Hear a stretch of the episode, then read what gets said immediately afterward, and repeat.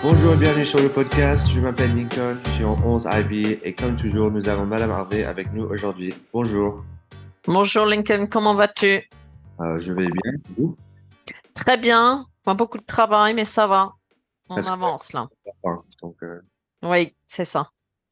So uh, today we have a very special guest. She has been on the podcast many times before and it's come that time of year where we have her on the show. So today she'll be talking about the recent college admissions this year and how it might have looked a little bit different.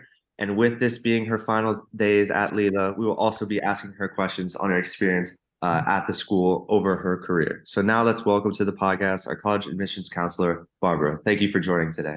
Oh, thank you so much for having me again, Lincoln. Yay, Barbara. But also, Lincoln, I think you have to mention that this is a very important podcast.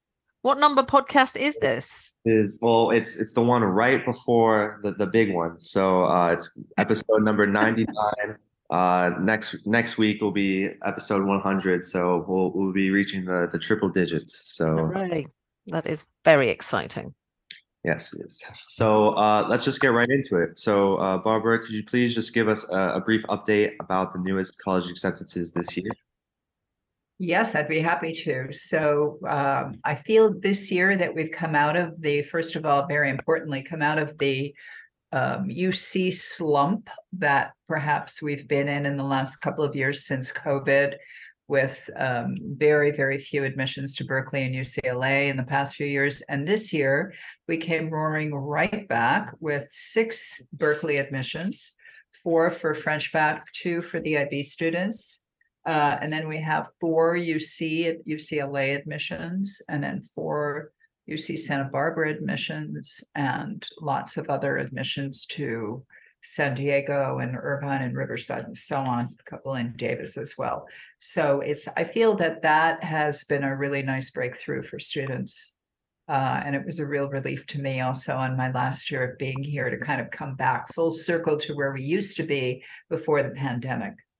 Uh, besides that, we have uh, quite a few students this year who applied to the UK. And of course, Oliver in IB has applied to Cambridge, and that would be really exciting for the school if he made his IB points and actually uh, got that offer, it turned that offer into an acceptance.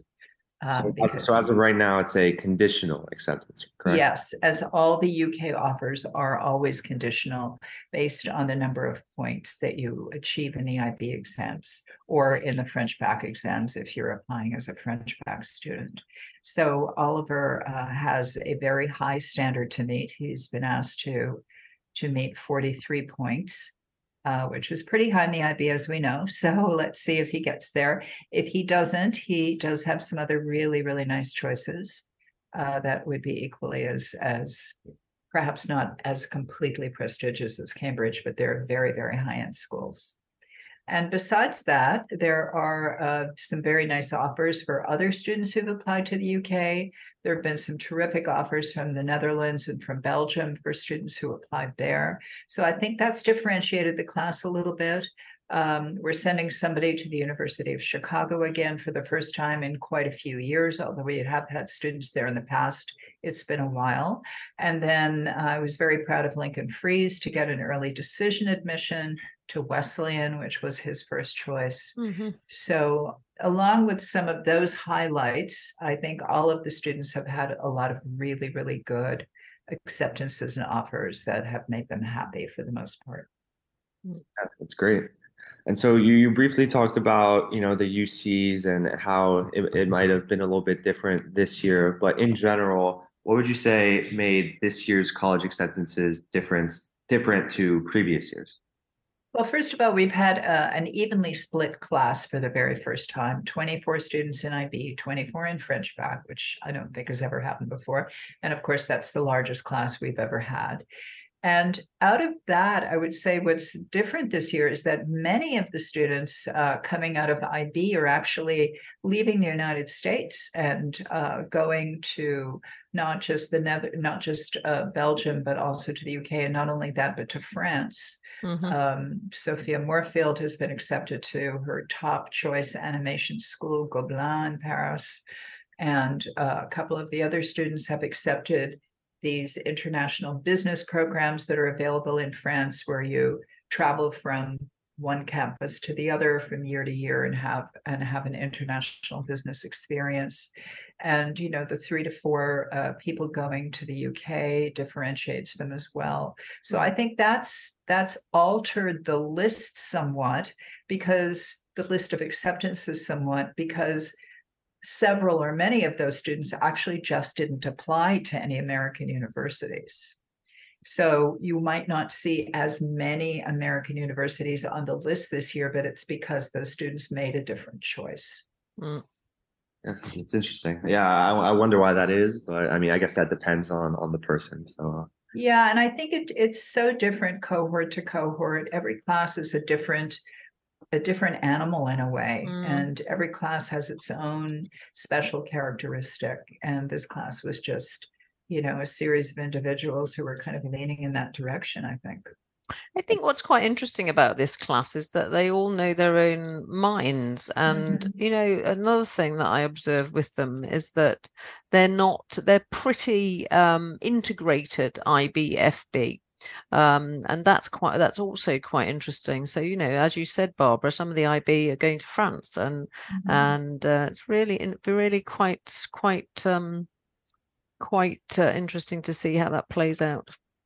Yeah, yeah. yeah, I think they were bucking bucking the trend of mm.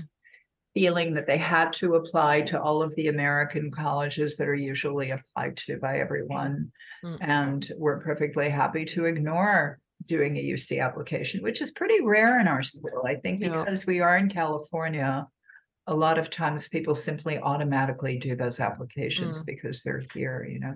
It's a sort of default mode. But let's not forget that they're actually a class, the first class since COVID that have done the full exam suite. So I wonder yeah. if that's sort of readjusted their mindset as well a little bit. Maybe. Maybe. Yeah.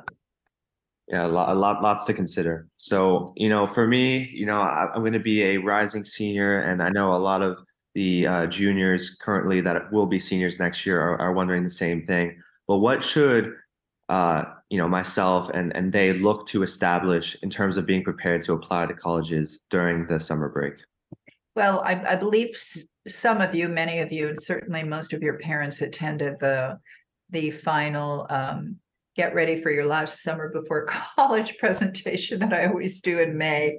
And I kind of shock everybody with that presentation because there's so much information, so many things to digest and to consider.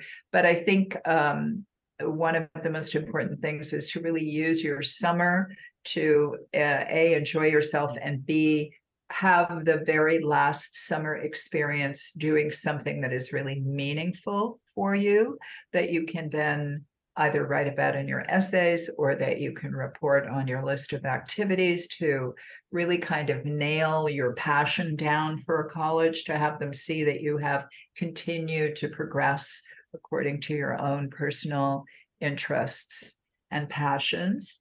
And then just this morning just just actually 20 minutes ago, I sent a reminder out to students that before they completely leave us for summer vacation, to please connect with your teachers and introduce the idea of getting a letter of recommendation from two separate teachers.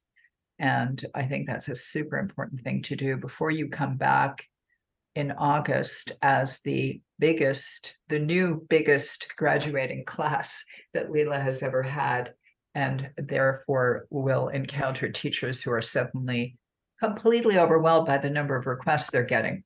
So I would say do it now, nail down a couple of teachers who will promise you that they will write those letters and then get back to them when you get back to school.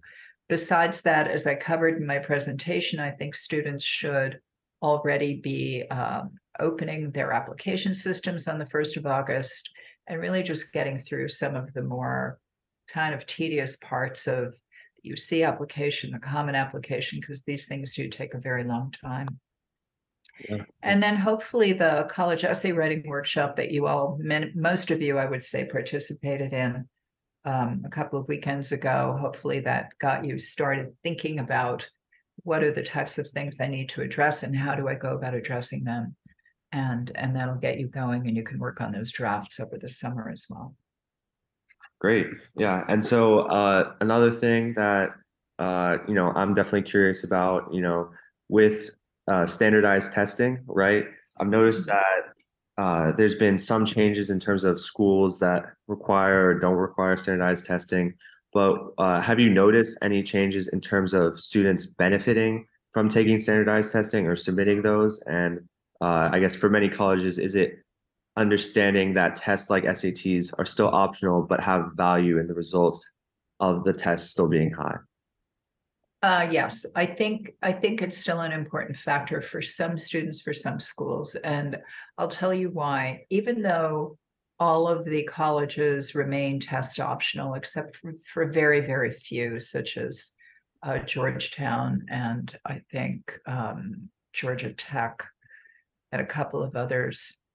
For the most part, most of the colleges continue to say that they're test optional. However, the difference is, is that unlike two years ago, testing centers are open again. They're just open. And so what you've got is a lot of students applying to high-end universities, and I'm saying high-end in the way of mentioning Stanford, all of the Ivy Leagues, those types of schools. If you are applying to those, University of Chicago, then I would advise you to test only because everyone you're up against is going to be testing as well. But to your point about um, the scores needing to be high, I think that's the most important aspect. If you are a student who works hard to get your score up high and it's just not happening, then I would forget about uh, bringing the tests to their attention because it's just not going to help you to apply with a score that isn't as strong as it should be. And by isn't as strong as it should be. I mean, over 1500 on the SAT and about having about 34, 35 on the ACT out of 36, if that's the test you're choosing to do. Yeah, I mean, definitely, you know, those are very hard scores to get. So, you know, it's something. Yeah. Yeah, and unless you're unless you're a student who's an athlete, for example, like you are, Lincoln, or perhaps some other students uh, are, uh, if they're really being courted by a college because of some particular reason having to do with athletics or being a particular member of the orchestra or whatever it is that that makes them special, then I would say you probably don't have to worry about it as much. Mhm. Um, if you're being courted by the school for your talent, then certainly that optionality um, issue is for you. Great. Yeah. So now I'm going to kind of shift uh, the overall topic of the questions. So with this being the, you know, the last uh, uh, last few weeks of your time here at LILA, uh, what are some things that you remember the most about your experience here? Oh gosh. Um, well, first of all, the thing that I've loved the entire time and continue to love is working with students and their families. It, it Mhm. really is my favorite part of the job. Uh, hunkering down with a student about applications, researching st- schools for them, helping them with their essay writing, all of that stuff makes me just personally really happy. I also uh, remember students, particularly who might have been the students who've had a really difficult time in high school, not necessarily the ones who've always been successful, because clearly those are the students who would get to college anyway. But I'm particularly happy in remembering students who were facing difficulties and then ended up not only graduating, but possibly getting a full IB diploma and going to college that going to a college, going to college at all. Perhaps they never thought that they would. So those are things that I remember fondly. Um, I fondly, uh, you know, cherish every moment that I've had with Annalie. We're friends. We're She's my. BFF. and also moving to Burbank. Moving to Burbank was a big shift from um, leaving Little Los Feliz that was overpopulated and overgrown, and it was really time to have our own campus. Yeah. And and that was a really fond memory too. Great. Yeah. I mean, sounds like sounds like it was a good time. So, um. um, so now, so now that you you you'll have some extra time, I guess. How do you plan on spending it? Well, I'm going to continue doing some freelance counseling, and then I'm also a yoga teacher, and I will continue to teach yoga and maybe teach more. And um, you know, I'm learning. I've been learning Italian for a while. I'm going to continue doing that, Mhm. and hopefully travel more and spend more time in Europe as time goes by. Great. Yeah. Yeah. And so, rewiring, rewiring, Rewiring. I'm rewiring exactly. rewiring. perfect. So, uh, if if let's say someone was wanting to, uh, let's say, work with you, how might they be able to contact you? Would they just send you an email, uh, or you know, I guess they wouldn't be directly affiliated with LILA, but how might uh, that work if that was the case? Right. Well, I, I can share my information. Um, Annalie obviously knows how to reach me as well. Um, and I have shared my, I have a new um, Gmail address for people who are interested in talking to me Mhm. uh, about college at all. But uh, people can also text me at my phone number. I'm not going to speak it all out here on the podcast, Yeah. but but it's easy to get everybody that information. That's not a problem. Uh, Ms. Harvey, do you have any other questions?